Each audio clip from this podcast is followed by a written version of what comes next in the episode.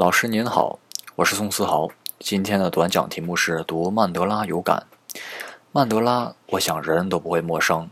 南非第一位黑人总统，南非的国父，更在2004年被选为最伟大的南非人。曾因抗议运动被判无期徒刑。面对着制度的不公，即使入狱，他也不会放弃任何可以改良现实制度的机会。在狱中，他毅然完成了法律系的学习。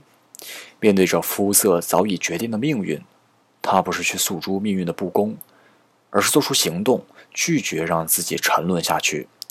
世界各地对曼德拉的关注，令白人政府不得不做出改变，最终以肤色决定命运，百分之十二的白人不公不义的少数统治结束了。曼德拉不只团结了一个民族，还团结了一个国家，更加启发了全世界。其实说到这里，这些这么宏观的东西好像与我们无关。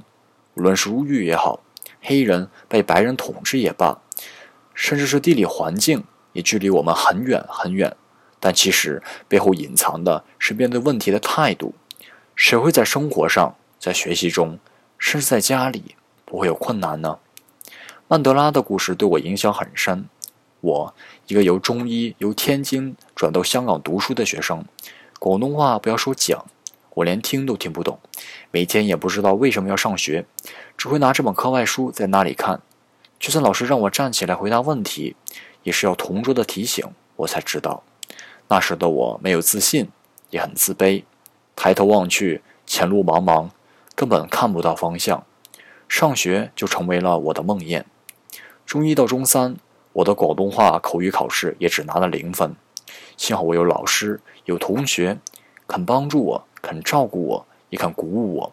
但谁又会猜到那时候傻呵呵，连一个广东话的字都不会讲的小胖子，会在中四的时候加入广东话辩论队，用着粤语站在一个礼堂的同学面前，高谈阔论，侃侃而谈呢？而那一轮的辩论赛事，我们拿了新界西的冠军。没有人会猜到，因为我也猜不到。有些事情不是你看到了希望才去坚持，而是你坚持了，才能看到希望。我知道老师你现在也正在努力学习广东话，希望我这个算是成功的例子也能够鼓舞你。